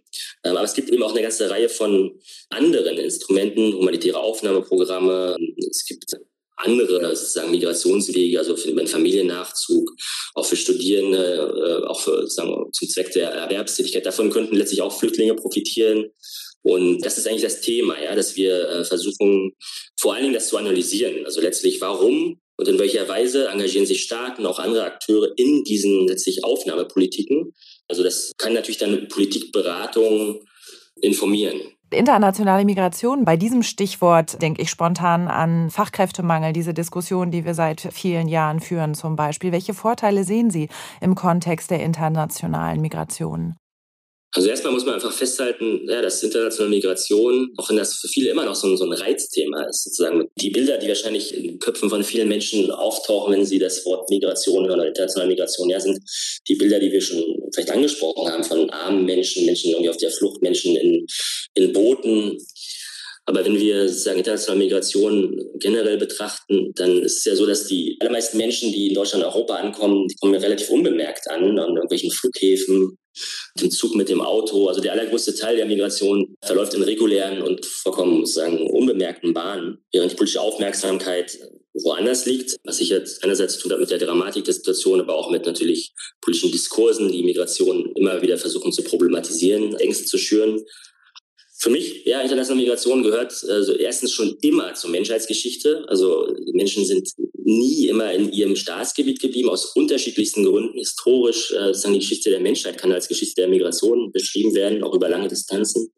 Ich meine, im 21. Jahrhundert äh, ja, ist es sozusagen gar nicht anders denkbar, als dass das, äh, und zum Glück ja, ist es so, dass wir vielfältige Verbindungen haben zwischen den Staaten. Einerseits durch Menschen, die direkt von einem Land in ein anderes sozusagen gehen, auch so zum Teil dauerhaft. Vielleicht haben wir noch so diese Bilder, wenn wir über Migration denken, von so Auswandererschiffen sozusagen im Kopf, Menschen, die ihr Hab und Gut, das, das gab es ja auch, Millionen von Deutschen sind ja ausgewandert im 19. und auch noch Anfang des 20. Jahrhunderts. Sagen diese, diese Vorstellung, man geht weg, man kommt nie wieder. Das ist eigentlich eine Vorstellung, die auch nicht zutrifft. Vielmehr haben wir sehr vielfältige Formen von letztlich, man kann auch von internationaler Mobilität sprechen, von, Menschen, die zwischen Staaten hin und her wandern, für kürzere Zeiten Studien aufhalten für die Arbeit, aus Familiengründen, wieder zurückkommen, äh, vielleicht nochmal woanders hingehen. Klar, die Welt ist sozusagen eingeteilt in verschiedene Zonen. In dieser Migration sozusagen innerhalb der, der westlichen Welt letztlich, davon sind viele, viele Menschen ausgeschlossen, es sei denn, die haben die richtigen Qualifikationen. Aber wir haben natürlich auch sehr viel Migration innerhalb anderer Weltregionen. Ja, also die Idee, dass sozusagen vor allen Dingen Menschen aus Afrika nach Europa kommen, ist ja sozusagen faktisch falsch. Der ist größte Teil von Migration von Afrikanern innerhalb sozusagen des afrikanischen Kontinents und das ist sozusagen eigentlich in allen Kontinenten so, also dass der größte Teil immer interregionale Migration ist. Und ich meine, Sie haben nach den Vorteilen gefragt. Ich meine, die Vorteile liegen, liegen für mich natürlich auf der Hand. Das ist äh, generell erstmal ein Austausch ja, zwischen Menschen, von Ideen. Ähm, das kann natürlich auch mit, ähm, mit Konflikten einhergehen, aber wir müssen auch nicht von allen Konflikten irgendwie immer, immer Angst haben. Letztlich ist es irgendwie kann es auch eine Quelle von Frieden sein, ja, sagen, wenn Menschen eben sich andere Menschen aus anderen Ländern kennen. Klar, dann gibt es die ökonomischen Vorteile. Deutschland und viele andere Staaten sind natürlich auf Fachkräfte, also überhaupt aus Arbeitsmigranten aus anderen Staaten angewiesen. Sagen, wenn das nicht seit äh, Jahrzehnten so wäre, jetzt mal über Deutschland sprechen, wir jedes Jahr äh, Migration haben, wäre unser Land sozusagen sehr viel älter sein. Äh, wir wären ein sehr viel ärmeres Land. Äh, wir könnten unsere sozialen Sicherungssysteme überhaupt nicht mehr aufrechterhalten. Insofern gibt es sozusagen aus Sicht der von Aufnahmestaaten wie Deutschland sagen gerade so eine Notwendigkeit. Das wird in Zukunft auch so bleiben, sich vielleicht sogar noch verstärken, wenn man Prognosen anschaut, ähm, also was den Bedarf angeht. Das ist jetzt die Sicht der Aufnahmestaaten, die Sicht der individuellen Migranten. Das ist so, dass sie natürlich oft auch davon profitieren können, bei allen Schwierigkeiten die, oder Herausforderungen, die so ein Umziehen in ein anderes Land, selbst wenn man den richtigen Pass hat, die richtigen Qualifikationen mit sich bringen kann. Und natürlich, da streitet sich die Forschung auch was macht es eigentlich mit den Herkunftsstaaten? Ja, da ist natürlich das große Thema Brain Drain und das ist wirklich real. Also viele Staaten verlieren natürlich ihre besten Köpfe, weil das, ich meine, muss man noch ganz ehrlich sagen, ich war vor kurzem in Tunesien, um dort Forschung zu betreiben und die ausgebildeten Ärzte, Ingenieure, vielleicht Informatiker in Tunesien, die kriegen alle Arbeitsverträge, werden sozusagen schon regelrecht rekrutiert von Unternehmen in Frankreich, Kanada, in Deutschland und so weiter.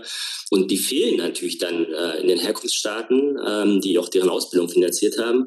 Während natürlich andere junge Tunesier, die nicht die richtigen Qualifikationen haben, aber vielleicht auch einen Job suchen, sich in Boote setzen, um dann ein besseres Leben in Europa zu finden. Aber da sehen wir dann, dass es da eine zwei- oder mehr Klassengesellschaft gibt. Und die gibt es auch keine ganz einfachen, kurzfristigen Antworten. Aber ich finde, ne, es wird dann immer gesagt, naja, die Herkunftsstaaten, die profitieren von den Rücküberweisungen und so weiter. Das ist auch richtig. Aber ich sehe schon eine ganze Reihe von, von Staaten, auch wenn wir jetzt auf den Balkan beispielsweise schauen, die letztlich komplett ausbluten. Und das kann langfristig keine Strategie sein.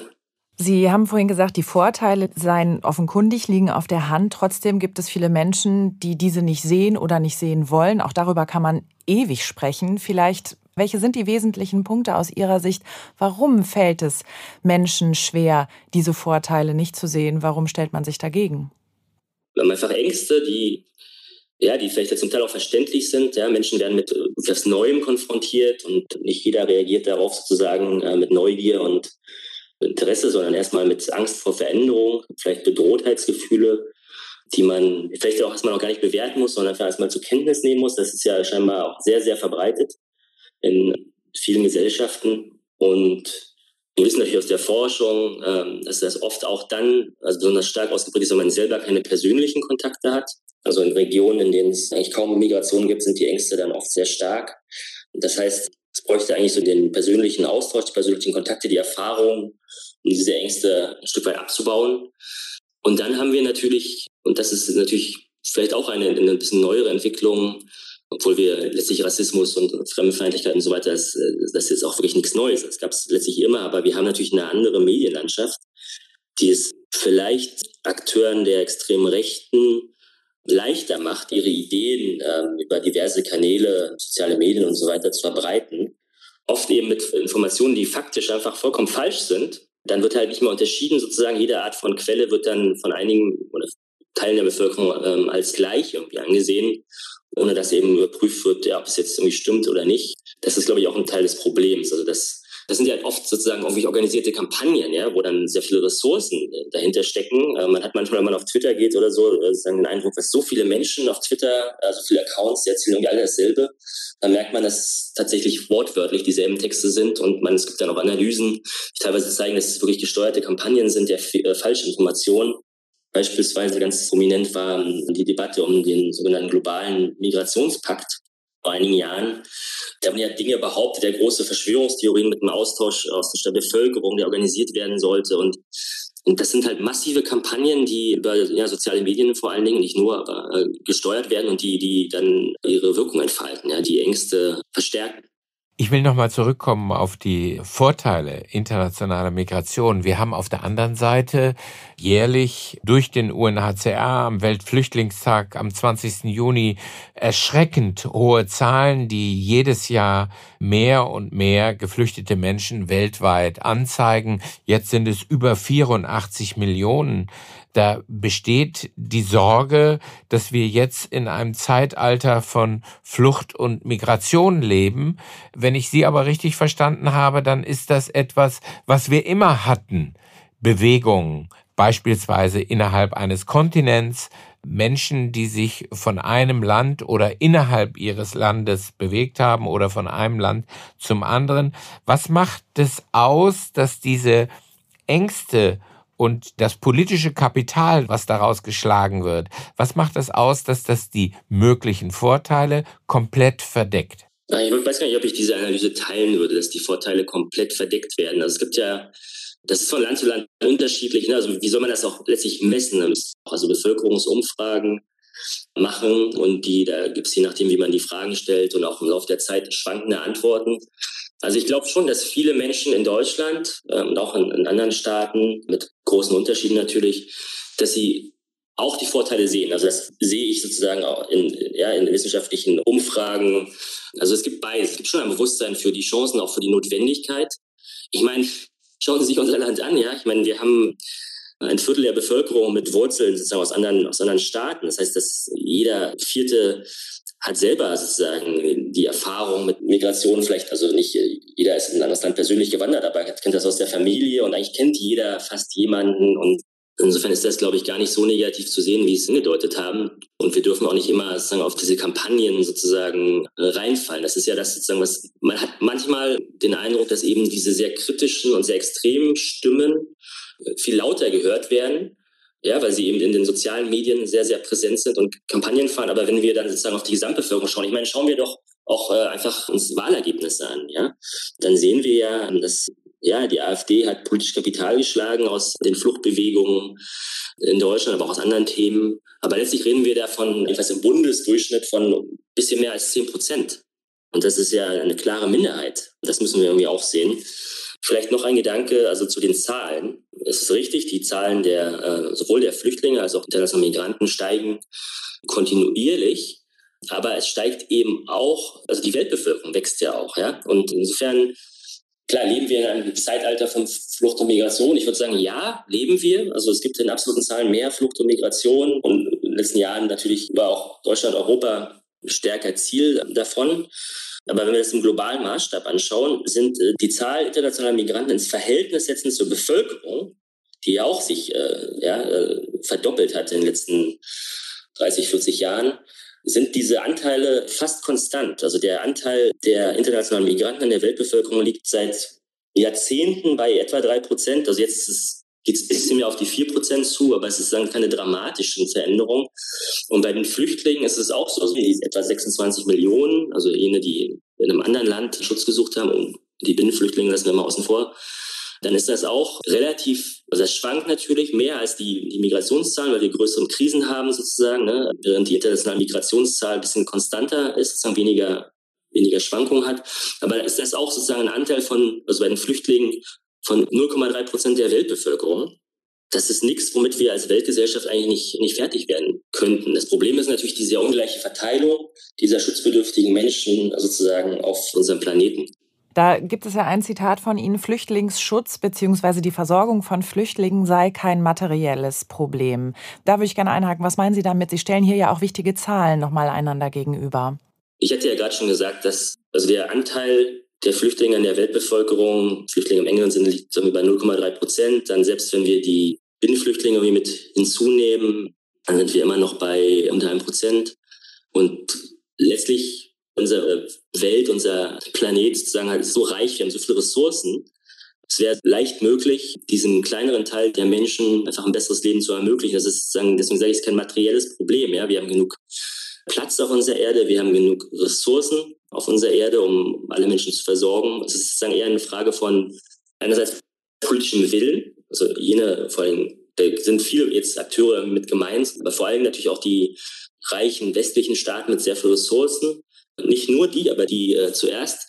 Und die Zivilgesellschaft oder jeden Einzelnen von uns ansprechen, der Bereitstellung finanzieller Mittel, darüber haben wir jetzt ja schon mehrfach gesprochen, dass damit eben es durchaus einen sehr großen Unterschied machen könnte, wenn die Budgets beispielsweise von UNHCR oder anderen Organisationen eben ausreichend hoch werden.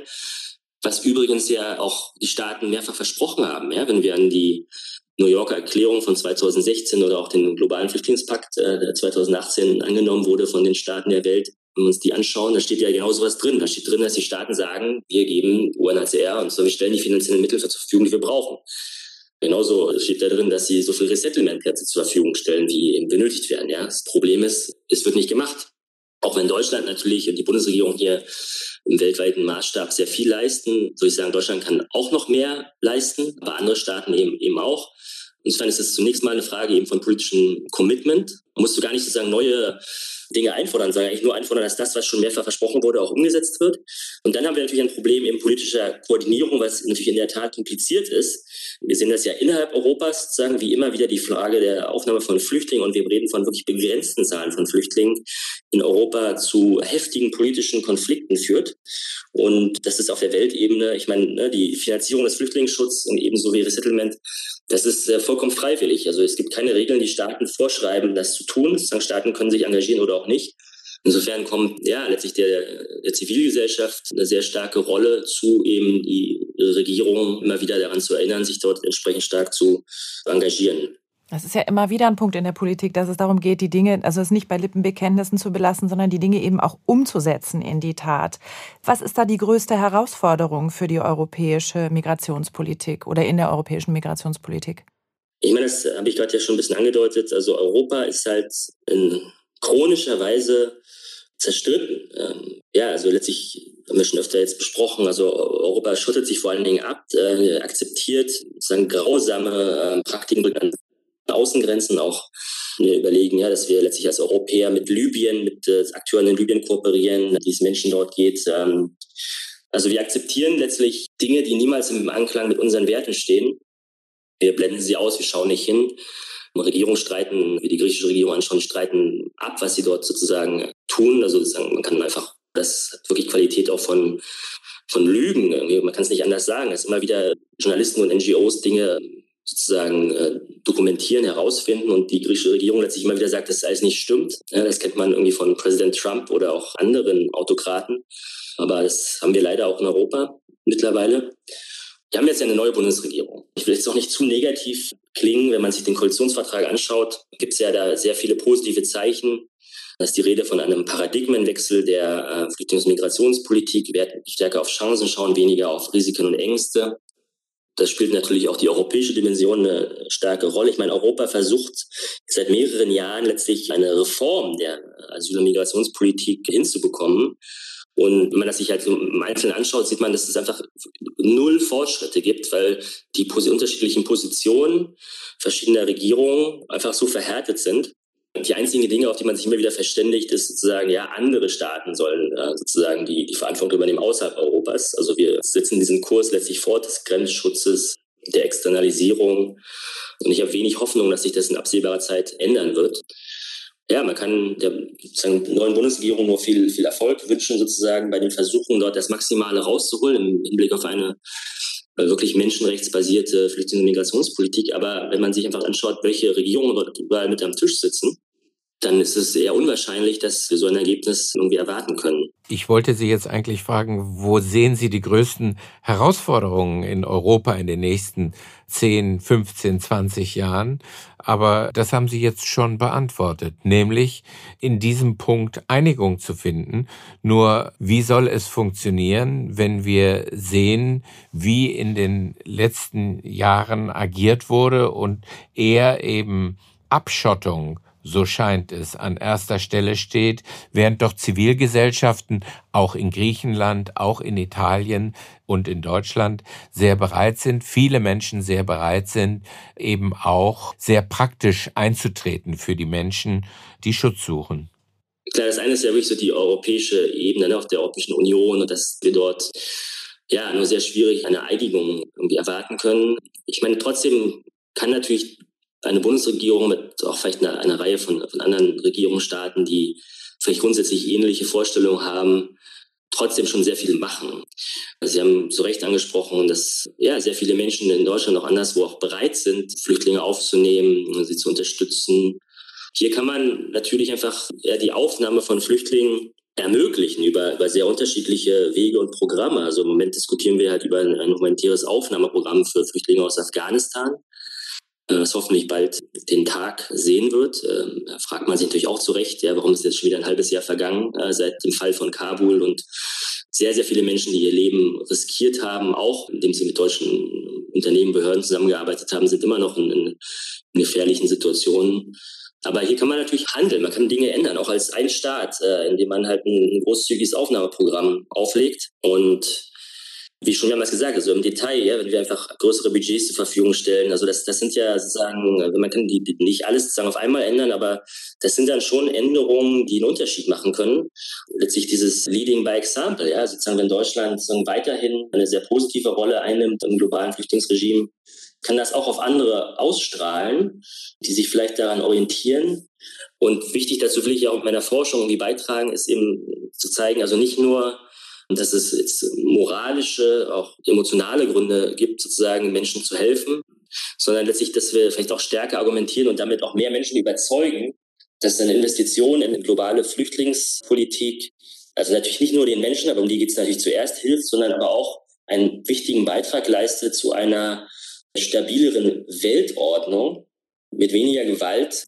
Und ich meine, das ist in unserem eigenen Interesse. Und das will ich halt meiner Forschung auch zeigen, ist diese Idee, dass äh, andere Staaten an den Rändern Europas eben sagen die äh, Hauptlast oder die, ich will gar nicht von Last nur sprechen, aber also zuständig sind für Flüchtlinge und wir uns daran sehr wenig beteiligen, nur durch Finanzierung, dass das halt keine nachhaltige Politik ist und dass es diese Staaten, wenn wir uns die Türkei anschauen, innenpolitisch destabilisieren kann oder dazu beitragen kann und letztlich dazu führt, wenn die Türkei, das ist vielleicht wirklich ein gutes Beispiel, den Eindruck hat, okay, Europa lässt uns ein bisschen alleine, gut, die zahlen relativ viel Geld, aber sie nehmen sehr wenige Flüchtlinge von uns über Umsiedlungsprogramme auf. Was machen wir bei der nächsten großen Fluchtbewegung aus Afghanistan? Wir bauen eine Mauer, wie die Europäer es auch tun, haben sie, also die Türkei hat das ja auch schon an der Grenze zu Syrien gemacht, aber letztlich auch jetzt zum Iran. Und das sind dann eben sozusagen so Folgen, ja. Das wollen wir eben zeigen in unserer Forschung, dass wenn Europa oder auch die USA, Australien so eine sehr restriktive Politik machen, dass das andere Staaten sich daran orientieren, beziehungsweise Auswirkungen auf diese hat und dann letztlich im schlimmsten Fall eine Erosion des globalen Flüchtlingsregimes droht und dass das nicht nur sozusagen normativ zu kritisieren ist, sondern nicht in unserem Interesse sein kann. Ja, wir brauchen eine stabile Weltordnung jetzt mehr als zuvor sehen wir wieder in den jüngsten Tagen mit der Destabilisierung der Ukraine. Und das äh, kostet Geld, das kostet sozusagen Ressourcen, aber das muss es uns wert sein. Ja, das ist ein wunderbares Schlusswort. Ich äh, verstehe die Motivation. Ich äh, verstehe, wie es darum geht, auch Lösungen zu finden. Lassen Sie mich deswegen zum Abschluss fragen, gibt es aus Ihrer Sicht Anlass zur Hoffnung, dass wir in Zukunft weniger Menschen haben werden, die vor Krieg und Gewalt fliehen müssen? Wenn wir uns die Entwicklung der letzten zwölf Monate angucken, Afghanistan, Libyen, Jemen, Syrien, Ukraine, dann frage ich mich, wo sind die Punkte, die bei so einem schwierigen und oftmals sehr traurigen Thema die Motivation und den Einsatz und die Chancen ermöglichen und uns allen darstellen lassen können. Ja, ich würde auch gerne sagen, vielleicht mit einem bisschen äh, optimistischen Fazit enden, aber lassen Sie mich so versuchen, vielleicht eine zweigeteilte Antwort geben. Einerseits müssen wir ganz realistisch sehen, dass die Herausforderungen sehr groß sind. Aus meiner Sicht sind sie, äh, ja, also bewältigbar, wenn wir sagen. Also wir können diesen Menschen helfen, wir können Lösungen finden, wenn wir es wollen, aber es stimmt, in letzter Zeit haben wir eine ganze Reihe von Krisen, die lang andauern. Ich persönlich heute sagen, einen Tag nach der äh, Invasion der Ukraine steht tatsächlich ja, ein bisschen unter Schock noch und bin sehr bewegt davon, ähm, sowas sozusagen in Europa zu sehen. Da kann man nicht wirklich optimistisch sein. Äh, und wir sehen große Herausforderungen, über die wir noch gar nicht gesprochen haben, mit Klimaveränderungen sozusagen, also mit möglicherweise, es gibt sehr zahlreiche Studien dazu, einer Verschlechterung von Lebensbedingungen in möglicherweise weiteren größeren Teilen der Welt, die wiederum Migrationen auslösen können, politische Konflikte verschärfen. Also da gibt es sozusagen, man so sieht, wenig Grund zur Hoffnung. Klar, es gibt auch Studien, die uns zeigen, dass in ganz langfristigen Betrachtungen letztlich die Anzahl von Konflikten und von Gewalt geringer geworden ist in den letzten Jahrhunderten und die Welt letztlich vielleicht auch durch Migration, internationale Migration stärker verflochten ist. Ja, dass ähm, letztlich so ein Krieg, wie wir jetzt in der Ukraine ihn haben, sozusagen dass ein Staat an anderen überfällt, eigentlich die absolute Ausnahme geworden ist, aber ja trotzdem stattfindet. Insofern durch die vielleicht stärkere Verflechtung der Welt gelingt es vielleicht doch irgendwann langfristig, ja, diese Hoffnung darf man nicht aufgeben, mehr internationaler Kooperation, die eben dringend notwendig ist, um, um die großen Probleme der Menschheit irgendwie zu lösen. Was mir natürlich noch Hoffnung gibt, ich meine, ich bin umgeben von Menschen jetzt am Institut, aber auch in anderen Kontexten, die eigentlich dieses Anliegen teilen. Ja? Und wir sehen, über Umfragen, die haben wir schon gesprochen, also es gibt grundsätzlich äh, immer wieder hohe Zustimmungswerte. Wenn man ganz allgemein fragt, soll man Menschen, die Schutz brauchen, helfen, da wird immer eine Mehrheit der Menschen sagen, ja, das müssen wir. Und das sehen wir jetzt ja auch. Es zeichnet sich ja ab in dem Ukraine-Kontext, dass da auch in Staaten, die eigentlich sonst flüchtlingspolitisch sehr restriktiv sind, in Osteuropa, bereit sind, diesen Menschen zu helfen. Wie Sie auch selbst schon angesprochen haben, gibt es unzählige zivilgesellschaftliche Akteure, in Deutschland, in vielen europäischen Staaten weltweit, NGOs, ja, ob es Kirchen sind, ob es andere Organisationen sind, die sich sehr, sehr stark engagieren, um Flüchtlingen zu helfen und die das nicht akzeptieren wollen, dass man Menschen, die Schutz brauchen, eben, dass man sie in schwierigen Situationen zurücklässt. Und das ist sicher auch eine Quelle von Hoffnung und man ähm, ja, betont vielleicht häufig zu sehr die Probleme und diejenigen, die, die vielleicht Kampagnen fahren, um Ängste zu schüren, weil sie eben sehr sichtbar sind und die, die andere Seite der Zehntausende, Hunderttausende, bis zu Millionen waren das ja in Deutschland von Menschen, die, die sich helfen, um Flüchtlinge zu unterstützen. Die sieht man manchmal vielleicht nicht, weil das vielleicht nicht so spektakulär ist, aber die sollten wir nicht vergessen. Ganz herzlichen Dank für diesen pragmatischen, aber dann am Ende auch motivierenden Ausblick auf ein sehr schwieriges und sehr komplexes Thema. Ganz herzlichen Dank, dass Sie bei uns heute im Podcast dabei waren. Auch von mir vielen Dank, Markus Engler, für dieses wichtige und lehrreiche Gespräch. Auch vielen lieben Dank unseren HörerInnen und wir freuen uns, wenn Sie bei der nächsten Folge wieder dabei sind. Alles Gute. Bis dahin, auf Wiederhören.